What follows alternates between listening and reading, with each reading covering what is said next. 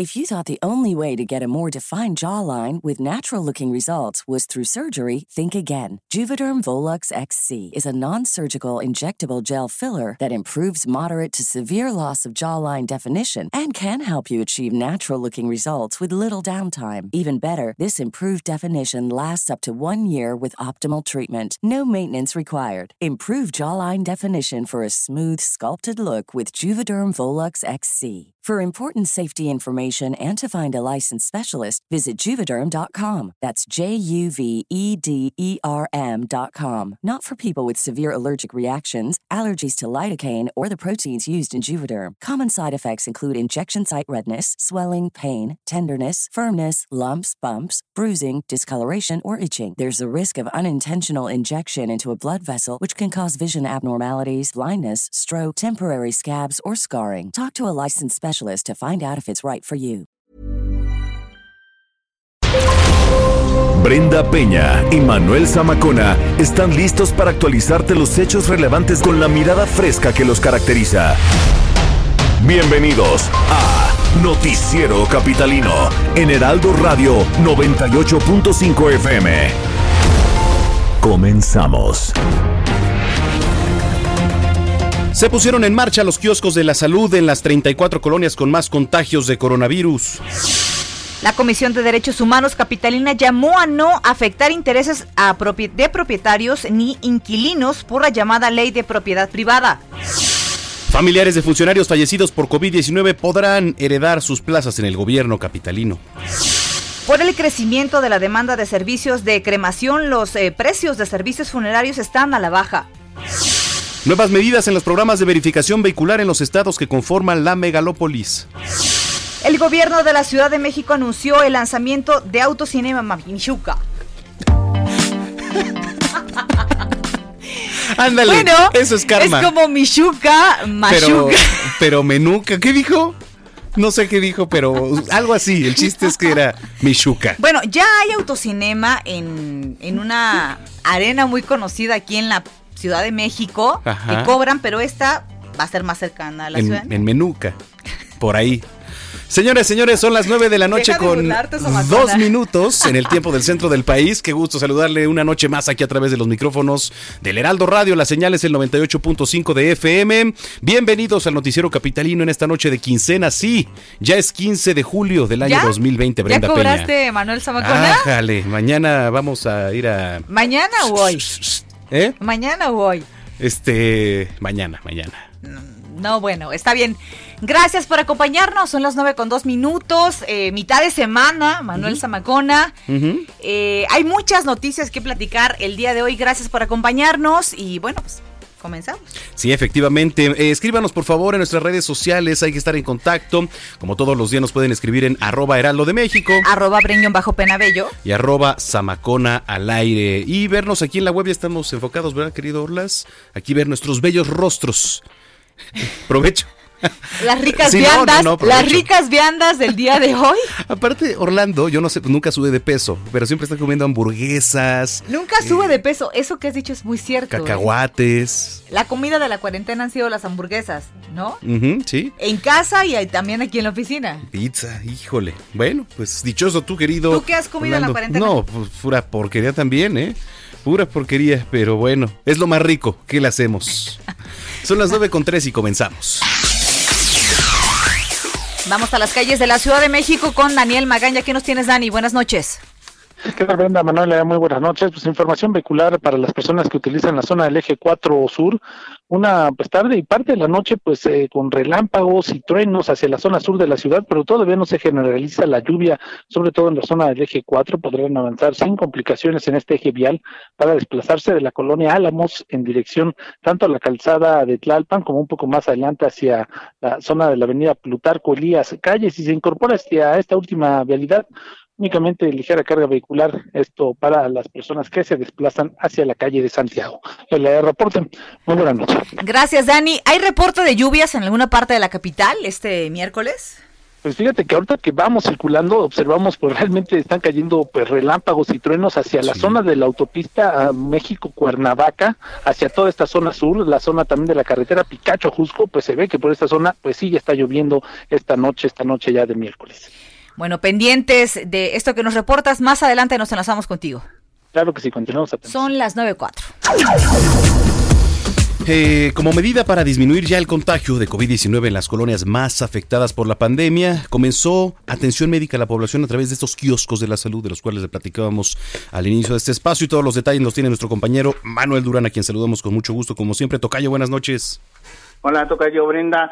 Eh, en efecto, hoy, hoy comenzaron los kioscos de la salud en las 34 colonias, barrios y pueblos que concentran el 20% de los casos activos de, de COVID-19 en la Ciudad de México. Curiosamente, se trata de zonas populares, este, zonas rurales, eh, no hay prácticamente zonas residenciales afectadas porque incluso en la Miguel Hidalgo, donde podríamos pensar que hubiera casos activos este, o, una gran cantidad de casos activos en zonas, en zonas ricas, pues no, es la Tlaxpana y la Náhuac donde donde han este, padecido más la pandemia en los últimos días y estos 34 kioscos que se instalaron están tratando de hacer un tamizaje general por estas zonas más afectadas para poder ubicar los casos, sus contactos, incluso se aplicaron tomas, se hicieron tomas de,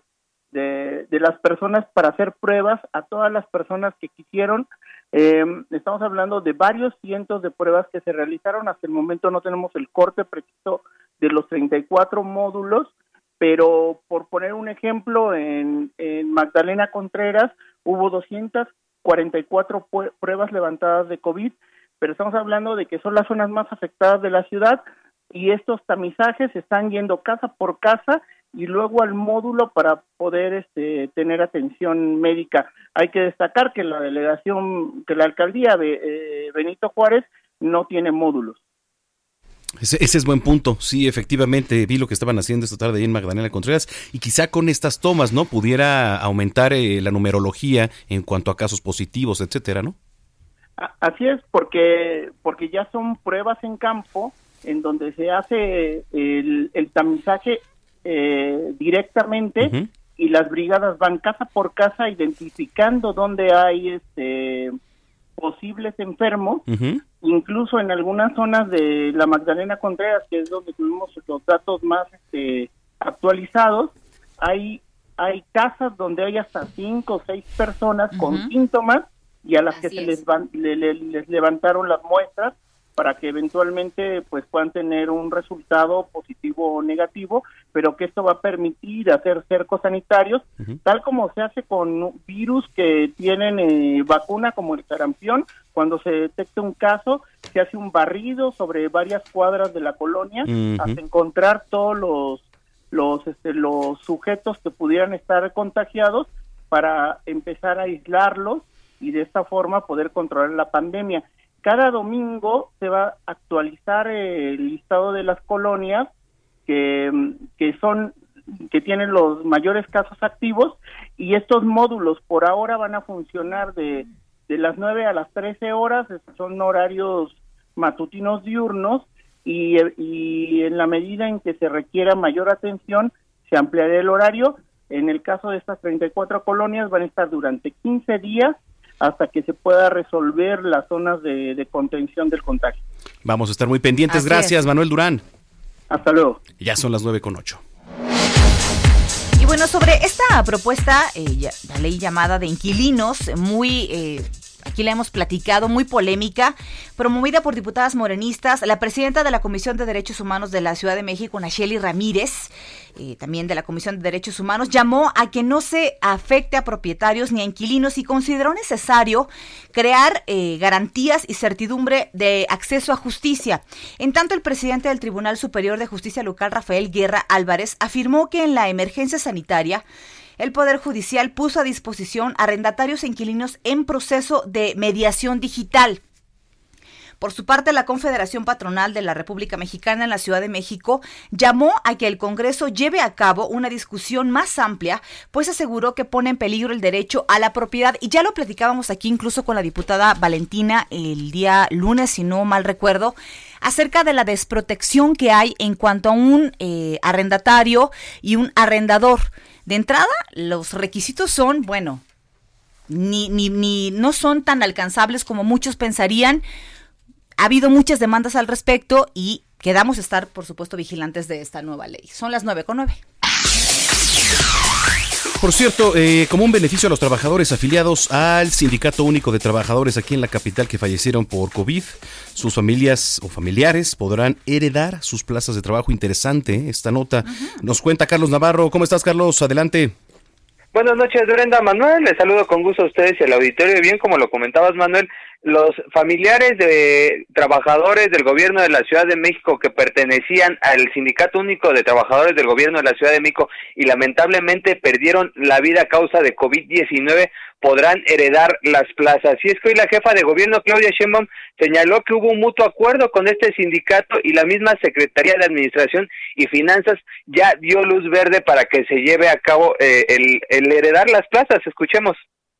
Sí, es una manera de apoyar a las familias que perdieron alguna persona y en particular muchos de los de las familias nos han estado pidiendo que alguna de las personas pudiera ocupar la plaza y estuvimos de acuerdo, nos parece que en esta situación pues tan difícil que ha vivido la ciudad y en particular los trabajadores del gobierno de la ciudad que fallecieron lamentablemente, pues que haya la oportunidad de que la persona, alguna de las personas, hay familias que la mujer enviudó y se quedó con sus hijos y que ella desea trabajar en el lugar donde estaba trabajando su esposo y les estamos dando esta oportunidad. De acuerdo con el gobierno capitalino, a la fecha han fallecido 273 servidores públicos, de los cuales eh, principalmente son policías. Habría que checar cuántos realmente estaban afiliados a este sindicato único que aglutina a 110 mil funcionarios del gobierno capitalino. Y también comentarles, por otro lado, que la jefa de gobierno informó que todos los días le van a estar reportando los avances en estas 34 colonias que son focos rojos y que se concentran el mayor número de contagios. Los reportes que le van a entregar a diario es el número de personas que van a ser atendidas, el número de casas que van a estar visitando, los brigadistas van a ir tocando una por una para ver cómo está la situación y hacer este barrido que bien comentaba antes mi compañero Manuel Durán que me antecedió y será día con día para revisar cómo va avanzando esta situación y evitar que se llegue a dar un rebrote en estas colonias que pues son el foco rojo en la Ciudad de México y que incluso ya tuvieron que cerrar los tianguis y evitar que se coloquen los eh, vendedores en vía pública. Y por, y por otro lado también en ese sentido la Secretaría de Seguridad Ciudadana de la Ciudad de México ya tiene un nuevo audio para que las personas que lo escuchen a través de las patrullas entiendan la situación y se queden en casa y toman distintas medidas. Escuchamos. Precaución. Te encuentras en una colonia de atención prioritaria por altos índices de contagio de COVID-19. Si alguno de los integrantes de tu familia resultó positivo en la prueba, todos deberán quedarse en casa 15 días para evitar contagiar a otras personas. Recibirás apoyo médico, alimentario y económico Monitoreo de tu estado de salud y asesoría legal por ausencia laboral. Llama a Locatera al 5658-1111 o manda un SMS al 51515 con la palabra COVID-19 para registrarte. Y recuerda, usa cubrebocas, lava tus manos frecuentemente o aplica gel antibacterial y conserva sana distancia. Protégete y protege a los demás. Gobierno de la Ciudad de México. Así es que será en estas 34 colonias y barrios que las patrullas andarán utilizando sus altavoces para que la gente los entienda un poco a ver si se si logran entenderlo. No había otra vocecita por ahí porque parece que nos están regañando. Además, pero además a mí me parece algo, yo tengo una duda. Estas personas que van a heredar las plazas de la gente que trabajaba en el gobierno de la Ciudad de México, ¿son personas capacitadas? ¿Son personas que, que van a ocupar el mismo puesto o solo van a heredar la parte del ingreso? Van a heredar la plaza, el, puesto que tienen, pero recordemos un poco las mañas que manejan los sindicatos en esta situación. Una vez que ya que ya han adquirido la plaza y ya tienen la base, pueden manejarlas, eh, pues digamos, a su antojo y será, en teoría, maneja, eh, van a desempeñar las mismas actividades porque hay algunas eh, funciones que son un poco prácticas, por así decirlo, y que las mismas personas las pueden llevar a cabo. Bueno, pues ahí está. Y en cuanto a la voz que va a ir en los altavoces, pues le dijeron al primer señor, oiga, a ver, espérate, ven Prima hermana de alerta sísmica. Grábeme un spot, es el primo hermano de alerta sísmica, efectivamente. Pero bueno, pues es lo que hay. Para eso alcanzó Carlos Navarro. Pues así es, pero a ver, a ver qué tal, qué tal resulta esta, esta grabación. Muy bien. Bueno, estamos en contacto, gracias. Hasta luego, buenas noches. Ya son las nueve con catorce. Bueno, la noche de anoche aquí en Noticiero Capitalino le informamos que la, la jefa de gobierno Claudia Sheinbaum presentó el programa estratégico para garantizar el derecho al agua. De hecho, se lo platicamos aquí. Esto es del 2020 al 2024 y de la inversión de hasta 17 mil millones de pesos para lograr el suministro de líquido de los capitalinos. Para hablar de este tema, agradecemos que tome la llamada Noticiero Capitalino Rafael Carmona, coordinador general del Sistema de Aguas de la Ciudad de México. ¿Cómo está, Rafael? Muy buenas noches. Brenda, muy buenas noches. Manuel, muy buenas noches. ¿Cómo están ustedes? Gracias por este espacio informativo. Gracias por Saludos para con todo el territorio, por favor. Gracias. Gracias. De entrada, el, el, hablar del agua en la Ciudad de México nos deja entrever que hay muchas zonas que no tienen acceso eh, de manera cotidiana desde hace mucho tiempo. ¿Cómo piensan arreglar este problema? Bueno, mira, son varias eh, acciones las que estamos haciendo en el sistema de agua de la Ciudad de México. Más que acciones son programas programas estratégicos para lograr cumplir con esta meta de entregarle agua a la población todos los días, aunque sigan eh, habiendo tandeos, eh, que tengan agua todos los días, todas las casas de la Ciudad de México para el final de esta administración. Dentro de los eh, programas o líneas de acciones más importantes que tenemos está la medición y la telemetría, pues necesitamos tener datos de primera mano de cómo fluye el agua eh, a través de nuestras redes, desde los puntos más importantes de producción de agua hasta cada una de las zonas domiciliarias. Y eso se refuerza también con la y, apoya a la mejora de la distribución del agua, que tiene como base la subdivisión de esa gran red que conforma la red de suministro de agua potable de nuestra ciudad en sectores. 830 sectores es nuestro nuestra meta, para que la red sea controlable, para que podamos identificar cuánta agua le entregamos a cada uno de estos sectores y cuánta agua se consume dentro del sector. Una vez eh, teniendo a la mano esta información, eh, las estrategias para poder reducir las pérdidas, o como se dice también, recuperar el agua que se pierde de la red, vienen en forma casi directa y estas estrategias están basadas en un manejo adecuado de la presión que debemos tener en cada uno de los sectores. A mayor presión, mayores fugas. La presión tiene que ser adecuada durante, durante el día, que es eh, donde se tienen las horas de consumo, y puede ser menor durante la noche, en donde generalmente se están llenando las cisternas.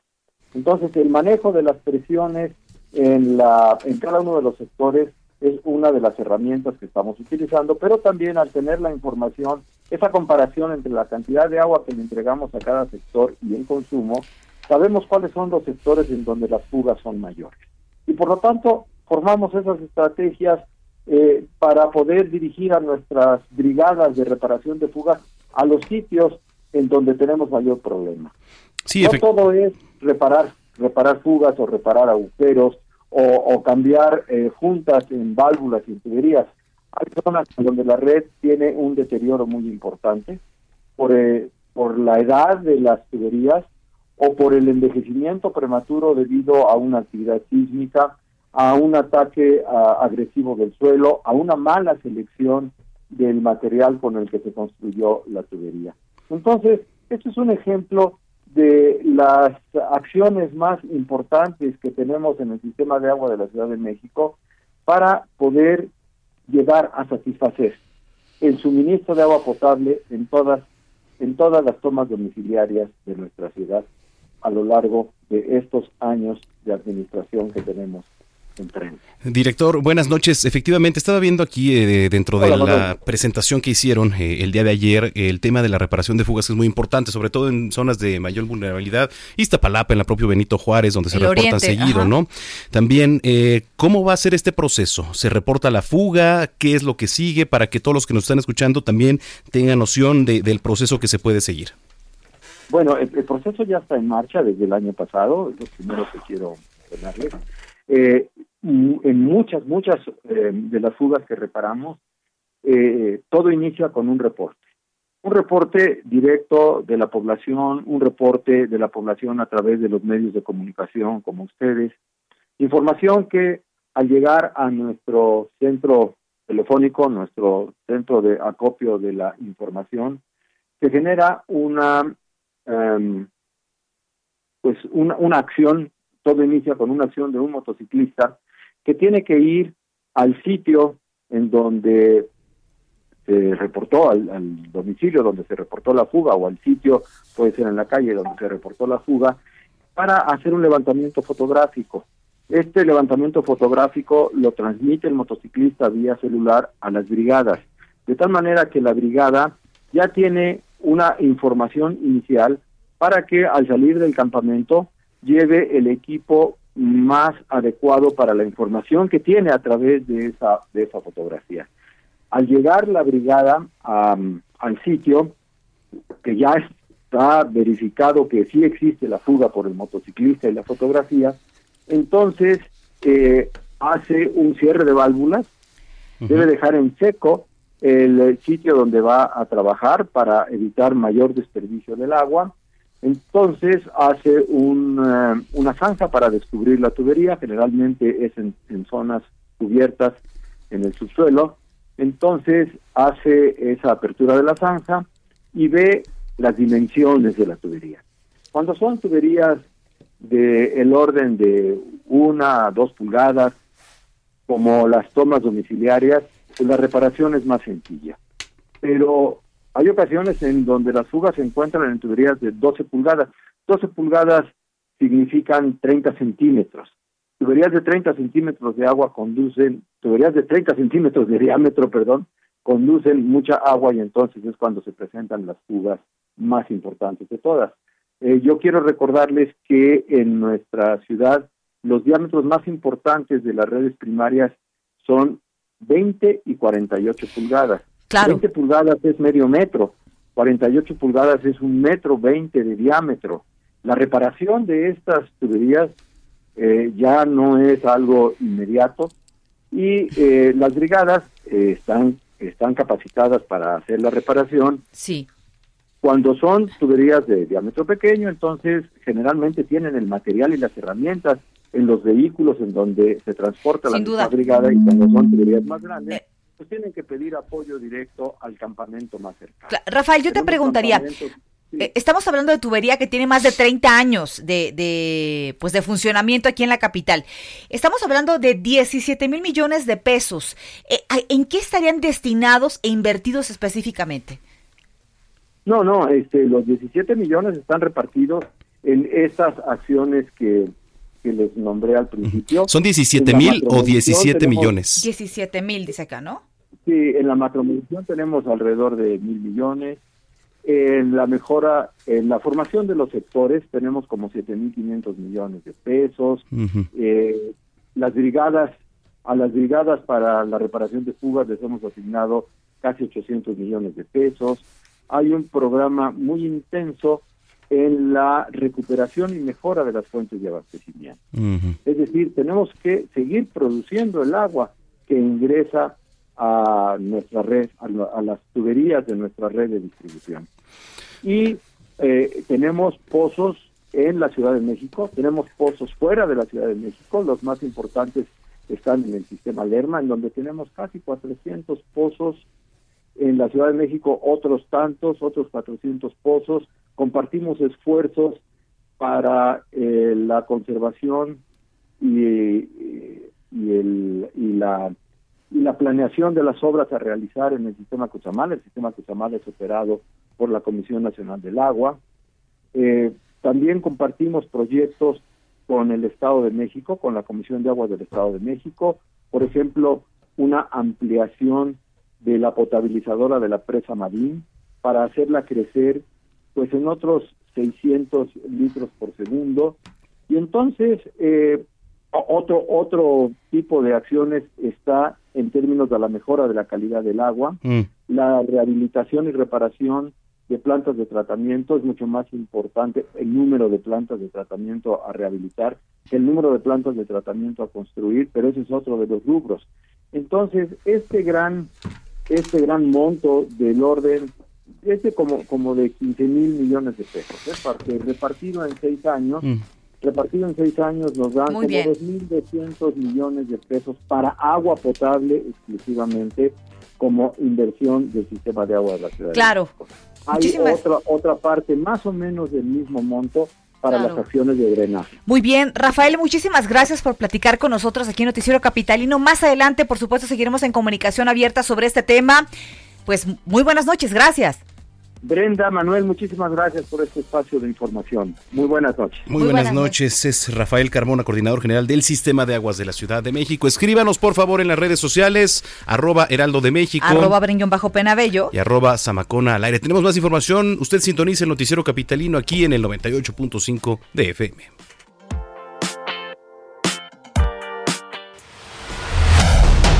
Continuamos después de un corte con las noticias más relevantes en las voces de Brenda Peña y Manuel Zamacona en el noticiero capitalino en Heraldo Radio 98.5 FM. Regresamos. Regresamos con Brenda Peña y Manuel Zamacona al noticiero capitalino en Heraldo Radio 98.5 FM.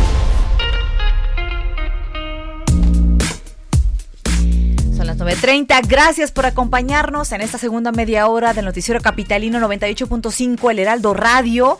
Mitad de semana, ¿cómo dirían los godines el miércoles? Ombligo de semana. Ombligo de semana. Eso es lo que tú dices. ¿Quién sabe si Oye, ¿todavía hay godines? ¿Sí? ¿Consideran ustedes? Eh, ¿Sí traen en toppers la comida?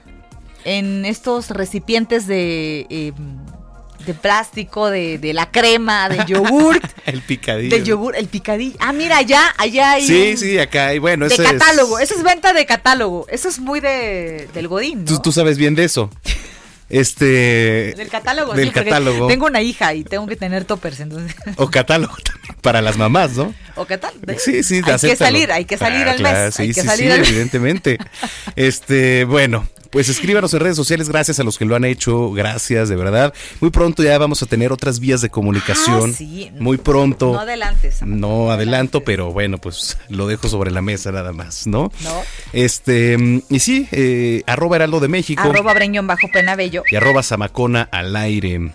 Regresamos a las calles de la capital. Daniel Magaña, adelante.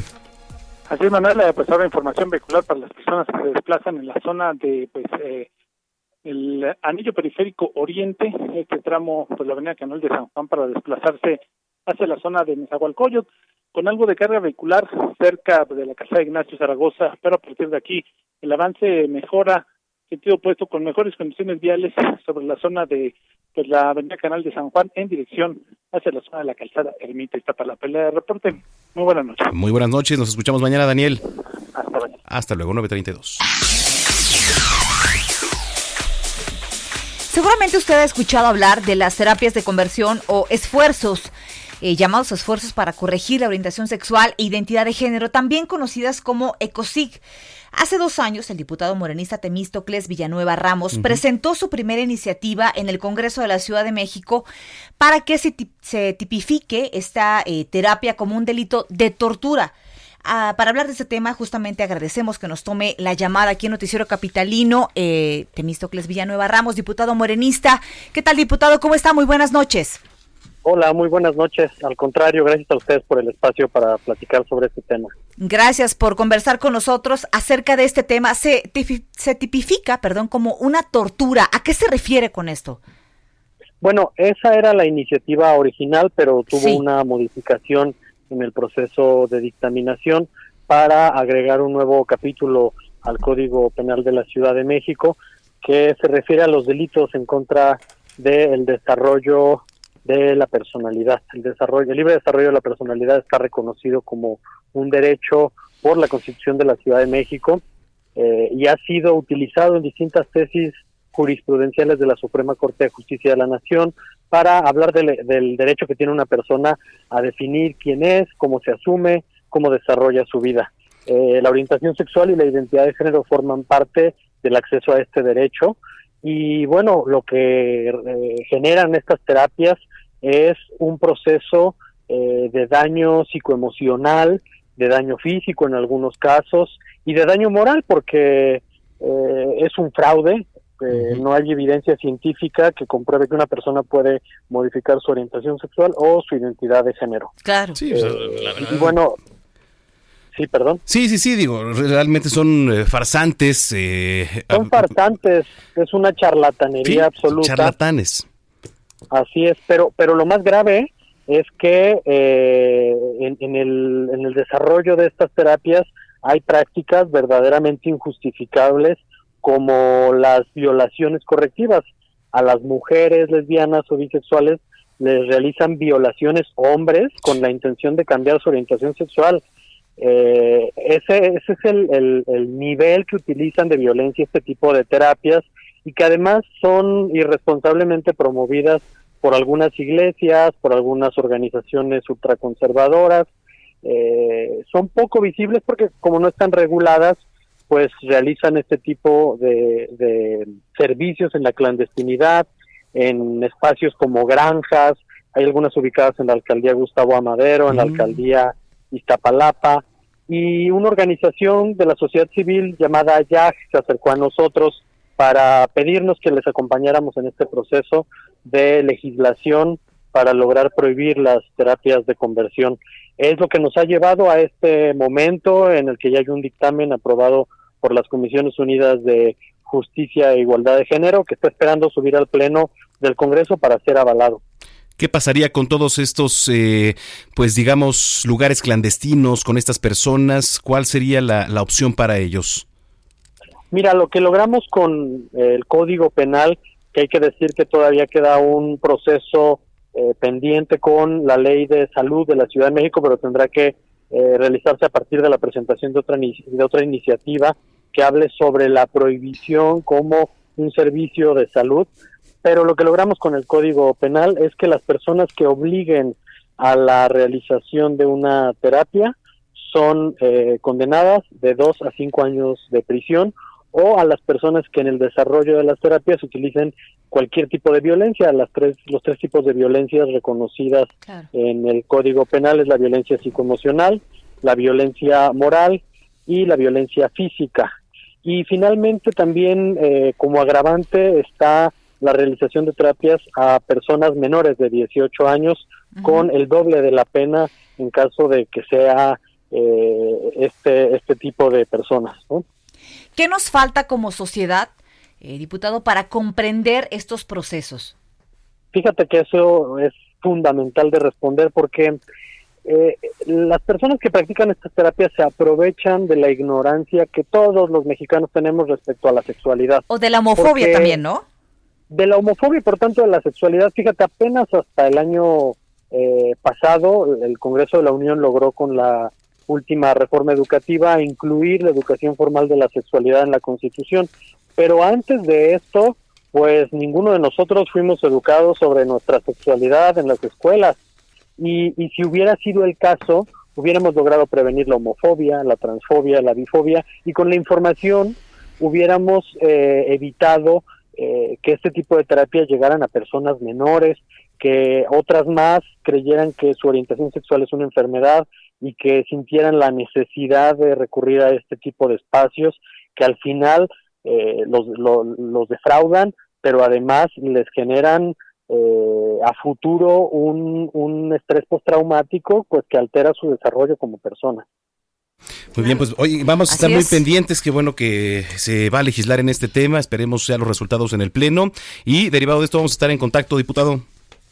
Muchas gracias, con todo gusto. Estamos gracias. pendiente a la aprobación. Hasta luego. Muy buenas noches. Es Temístocles Villanueva, diputado morenista en el Congreso de la Capital. Son las 9.38.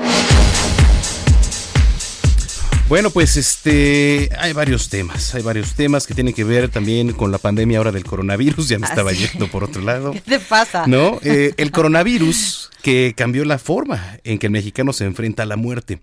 Creció la demanda de servicios de cremación, ¿no? La crisis económica propició la baja de estos precios, etcétera, etcétera. Son, son días difíciles, la verdad. Pero bueno, vamos con más información con Jorge Almaquio, que nos tiene todos los detalles. ¿Cómo estás, Jorge? Muy buenas noches. Hola, ¿qué tal, Manuel? ¿Cómo estás? Muy buenas noches a los amigos del auditorio. Fíjate que la pandemia no solo modificó la forma de procesar los servicios funerarios y potenció el, crecimiento en la demanda de que la crisis económica propició la baja de los precios. El trámite funerario por SARS-CoV-2 se redujo ante las autoridades capitalinas y sanitarias para liberar el cuerpo del hospital, ponerlo en una bolsa séptica, llevarlo al horno crematorio y entregar la urna ya con las cenizas. Este es el nuevo ritual funerario en estos en estas épocas de pandemia. David Vélez Ponce, presidente de la Asociación de Propietarios de Funerarias y Embalsamadores de la Ciudad de México, expuso que pese a la gran demanda por la actual situación económica y para ayudar a los deudos, redujeron los costos hasta 40% en los servicios funerarios, es decir, que ahora señaló pues un servicio funerario aquí en la capital del país cuesta alrededor de 8 mil pesos el, el servicio para los eh, fallecidos por COVID-19. En un recorrido se constató también que en funerarias populares el costo de un servicio sencillo para inhumación cuesta entre 6.500 y 20.000 pesos. Los servicios se venden por paquete, un ataúd, la carroza, el camión para llevar a los deudos al panteón, los trámites, el espacio para velar al difunto, el equipo de velación, la foto del finado y hasta el servicio de café y de galletas. Recordar, eh, Manuel, que fíjate que en eh, aproximadamente en mayo, en inicios de la pandemia, pues se publicó y se informó en esta fase 3 que había un mercado negro de servicios funerarios que operaba las afueras de los hospitales y aprovechaban la tragedia y los costos llegaron a alcanzar hasta los 50 mil pesos para un eh, pues, servicio funerario en esos momentos. También comentarte que, eh, por otro lado, que de tres a siete años de prisión así como una multa superior a los 43 mil pesos, se proponen eh, para que se aplique a quien robe coladeras en la capital del país. La iniciativa la presentó el diputado de Morena, Nazario Norberto Sánchez, en sesión de la Comisión Permanente del Congreso de la Ciudad de México. El presidente de la Comisión de Puntos Constitucionales pues señaló que según el programa anual de obra pública 2020, el sistema de agua de la Ciudad de México destina 2.235 millones de pesos para aguas residuales drenaje y alcantarillado y en 2019 pues invirtió solamente 53 millones de pesos para sustituir más de 9 mil tapas de alcantarillado. Es una cifra enorme y bueno, pues ante ello, ante el robo de estas alcantarillas, pues propone que se castigue con hasta siete años de prisión a quien lo haga aquí en la Ciudad de México. Manuel, amigos, el reporte que les tengo. Bueno, pues ahí está, vamos a ver. Oye, pero a ver, nos decías, Jorge, recapitulando, ¿8 mil pesos el servicio de cremación o de servicios funerarios? Es el eh, servicio funerario para cremación por eh, muerte de COVID. Eso es lo que están diciendo, porque, bueno, pues ahora ya solamente todo el ritual que se hace de velar y Exacto. el cuerpo a la, funeraria, tenerlo ahí toda la noche, eso ya se eliminó totalmente con la cremación. Ya no, como están enfermos para evitar ese tipo de contagios, Brenda, pues eh, solamente es vas al hospital por el cuerpo, lo ponen en una bolsa séptica, lo llevan al oro crematorio y pues ya entregan las cenizas en la urna a los familiares. Qué difícil, ¿eh? Qué tiempos tan difíciles. en fin, gracias Jorge Almaquio. Brenda Manuel, buenas noches, hasta luego. Hasta luego, son las 9 con 42. A ver, Samacona, tus ojos.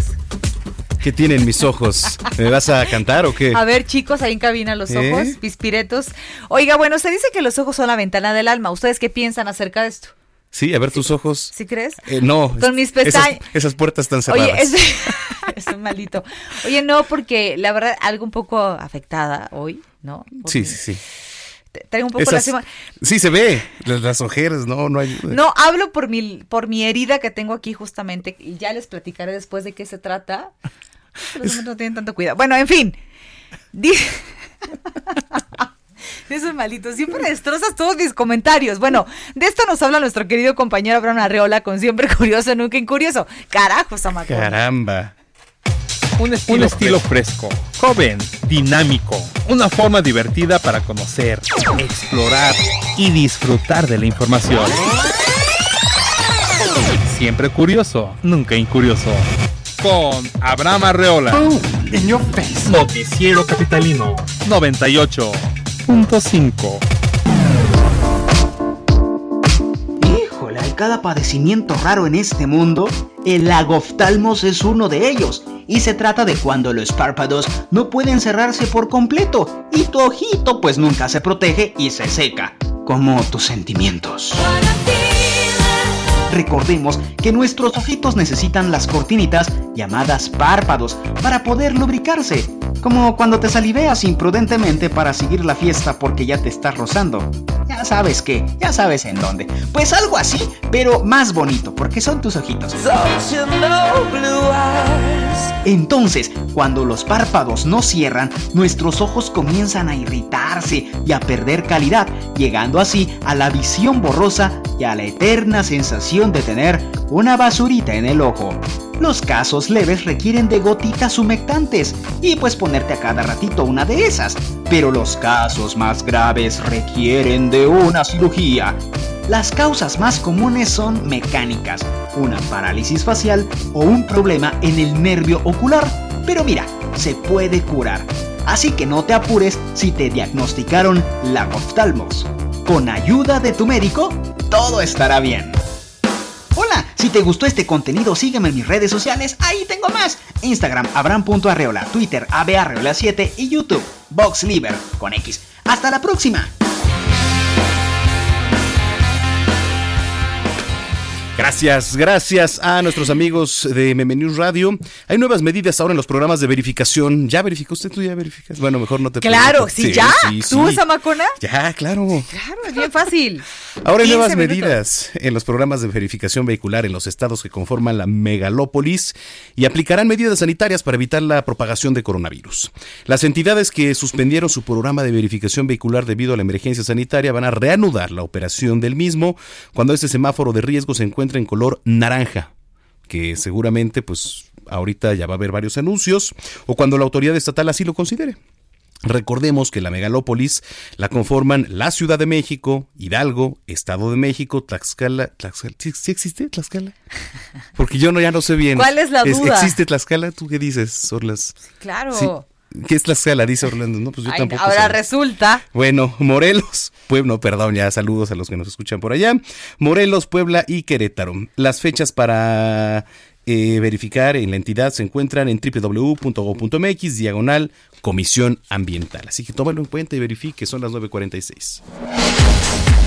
Y como parte de actividades culturales de la nueva normalidad, el gobierno de la Ciudad de México anunció el lanzamiento del autocinema Michuca. Ah, sí. ¡Qué maravilla! Imagínate nada más que se va a ubicar en la curva 4 del Autódromo Hermanos Rodríguez. Las funciones se van a llevar a cabo del 26 de julio al 19 de agosto con un costo de recaudación de 10 pesos por automóvil. No es nada de verdad. Y con capacidad de hasta 415 vehículos por proyección cinematográfica. La jefa de gobierno Claudia Sheinbaum destacó que se mantendrán las medidas sanitarias de higiene y la sana distancia para evitar contagiar y contagiarse de coronavirus. Se va a permitir el ingreso a cinco personas por vehículo compacto y ocho en camioneta. Bueno, ahí ya no habría tanta sana distancia, creo yo, ¿no? dentro de los vehículos, bueno, pero estamos hablando de que están en los interiores. ahí les va la cartelera del autocinema ah, Michuca. Así es. Domingo 26 de julio, tercera llamada y matiné. Miércoles 26 de julio, Halley, y ahí viene el eh, Cascarrabias. Ahí te hablan, Samacón. bueno, ¿cuál más? Ahí te hablan. El 2 de agosto. Domingo 2 de agosto, el Club de los Insomnes y Alamar. Híjole, es, es un cine. No, espera. ¿No? Ya no Miércoles 5 de agosto, la delgada línea amarilla y Ana y Bruno. Ana y Bruno es una caricatura muy linda. Eh, el domingo 9 de agosto, Sueño en otro idioma y la leyenda de la, de la Llorona. Esa, está muy buena. Mm. Miércoles 12, híjole, ¿qué tan factible sería que fueras al autocinema el miércoles 12? ¿Por qué? Porque miércoles 12. Babel, que es buena, y un día sin mexicanos. Domingo 16 de agosto, Polvo y Antes del Olvido. ¿Ya les viste? No, pero no se me antojan. ¿eh? Miércoles 19, ahí tienes otro chance, El sueño de eh, Maracaime y La leyenda del charro negro. Esta es buenísima, yo ya la vi en cine. No, hombre. No habrá venta de alimentos en este lugar, o sea, usted puede pasar a surtirse de la botana y pagar 10 pesos por persona. Bueno, pues que les vaya bien, la verdad es que suena bonito. ¿No irías al autocinema? No, bueno, no sé, la verdad es que ya vi la cartelera no se me antoja ninguna, pero... Pero la en sí lo que te vende el autocinema, además de la película, pues es la experiencia, ¿no? Sí, claro. No, totalmente. Tú eres un millennial, millennial. No, está bien. Pues, ¿Sabe qué? Son las 9.40. Mándenos foto. Yo mejor iría al autódromo a ver la Fórmula 1, que quién sabe bueno, quién sabe si se rescate. si no, pues vemos la repetición, Roberto San Germán. ¿Qué tal, mi querido Manuel, mi querida Brenda y gente que nos sintoniza? Buenas noches, pues sí, ya están armando ya hasta el autocinema, todas estas cuestiones, ya vas a poder ver ahí el fútbol, vas a toda la sana distancia vas a ver los lunes por la noche. Eso estaría mejor. El jueves también. Qué gran idea. Mira, es que puedes armar todo eso, la verdad, y así como coche sardina, estaba escuchando también los que quepan. claro, en la camioneta. Exactamente, pero bueno, señores, hablando de lo que vemos todos los días que llevamos de esta pandemia del COVID-19, pues ya salió que Luis Fernando Tena, el director técnico de las Chivas, tiene COVID-19, dio positivo, es asintomático, él platica cómo se dio cuenta, perdió el, sentido del gusto. Híjole. De repente estaba comiendo y ya no le supo la comida, y ahí sí fue donde dijo, ah, caray, algo tengo.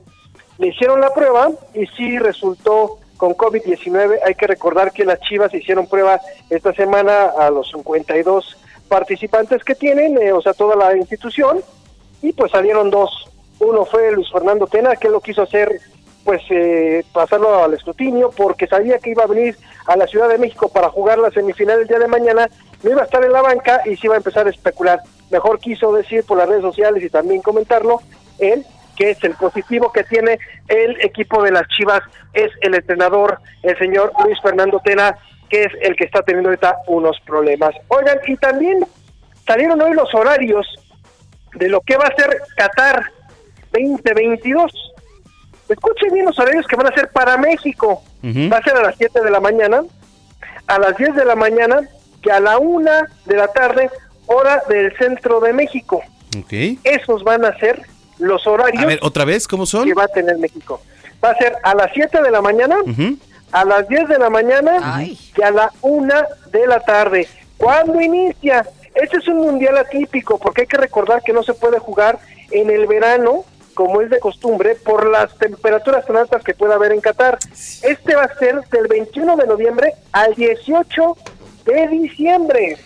Oye, pues el único horario chicharronero y chelero es el de la una de la tarde, ¿eh? Siete de la mañana, sí, ahí híjole, man. Ay, por favor, si, se, rumora que se les ve a ustedes cuando fue el de Corea-Japón. Claro, hasta Macona. Este, ah, sí, sí, sí. sí, sí, sí. Amanecido. Tomando, eh, eh, tomando en bolsita en los parques ahí. Pues fíjate que no, porque en esa edad yo era un pequeño todavía, Roberto San Germán. Pequeño, demente. Que no se les olvide. Pequeño demente, ¿Eh? no, no, no, no, no. No, me queda claro, me queda claro que el buen Manuel era un chamaco de brazos todavía. Correcto. yo sí, a mí sí me tocó ese mundial, lo tengo que aceptar. Y sí, eran unas trasnochadas buenísimas, ¿eh? no, pero aparte le pone sabor el cambio de horario a, los juegos, ¿no? Sobre todo a los de México. Sí, claro, hay que esperar. Si te toca el de la una, pues créanme que varios no van a regresar a trabajar. Claro, pues sí. Sí, sí, sí. Perfectamente entendible. ¿Qué te digo? Se, ve que puede ser que si seguimos en estos lugares, pues a lo mejor ya no vemos a Manuel esos días, ¿no? Ya no regresa. Nos turramos, un día y un día. Exacto, un, día en juego Brenda y un día. Sí, claro. Eso estaría, bien. Oigan, y para terminar ya también algo de fútbol, pues Raúl Jiménez, este hombre ha anotado 17 goles esta temporada con el que metió hoy, le estaba dando el triunfo parcialmente en ese momento al Wolverhampton, que desgraciadamente empató con el Burnley a un tanto, y ya lleva 17 goles, empatando así la temporada de más goles que hizo el Chicharito, la de más goles del Chucky en, lo que ha sido Europa, y la de Luis García también en Europa. Al único que no va a poder alcanzar es a Don Hugo Sánchez, que nada más él anotó 38 goles en una temporada. Pero lo de Raúl Jiménez ya es de aplaudirse, señores, es nuestro mejor delantero, les guste o no, y se está comiendo la liga inglesa. ¿eh? Es el quinto lugar en goles. ¿eh? Se lo ha ganado. La verdad es que sí. No, pero muy bien. Oye, Eh, ¿cómo va Cruz Azul ahorita? Va perdiendo 1 a 0 el equipo. Es lo que estoy justamente. Ya no hubieras preguntado. bueno, bueno, ya es que estoy viendo el marcador. Oye, mañana creo que juega América. Van a agregar dos minutos, ¿eh? No, ya, ya terminó, ya estamos aquí, ya acaba de terminar el primer tiempo, 1-0 favor Tigres. Sí, mañana juega América contra Chivas también a las 9 de la noche. Lo que pasa es que hay unos aguacerazos. Sí, pero bueno, la verdad es que este, este torneo no me interesa en lo absoluto, pero pues ahí ah, estaremos pendientes. Gracias, Robert. Ah, no, te interesa porque van perdiendo, por eso. No, mañana juegan, ah, mañana. resulta que no le interesa. a ver, ¿qué van a, qué van a apostar Zamacona y aquí Jerry y tú, San Germán? Que son americanistas, qué pena, pero bueno, hay que decirlo. ¿Te, te interesa este torneo, Roberto? La verdad es que me vale todos cominos. No importa, a ver, aquí hay ¿Te parece si en el torneo el regular? No estoy de acuerdo. Sí, ahí sí, ahí sí. Pues no estoy de acuerdo, como dice el presidente. Ay, bueno, pues este, mm, nos escuchamos. cuenta que Brenda siempre nos quiere echar a andar, ¿eh? Sí, sí, sí, por supuesto. Por eso eh, es mejor que nos lo llevemos con calma. Mejor que que. Oye, a ver si nos vemos el viernes, Van perdiendo. Ah, claro que sí, con mucho gusto, señores. Ustedes nada más me avisan y ahí estamos. Perfecto, un abrazo. Abrazo, pase buena noche. Gracias, querido Roberto. Vámonos, Bren. Tus chivas van perdiendo, querido Manuel. Mis chivas juegan mañana. Pero van a perder, van ah. muy mal. Ah, Cruz Azul sin embargo, hoy solamente ha perdido, ha ganado dos partidos contra Pumas, este, contra el América, ¿no? Que no aportamos, que no, no apostamos nada. Bueno. Vámonos. ¿Con qué nos vamos? Está medio depre. A ver, cuéntanos, Manuel. A ver, Joe Satriani, guitarrista, es su cumpleaños. ¡Ya nos vamos!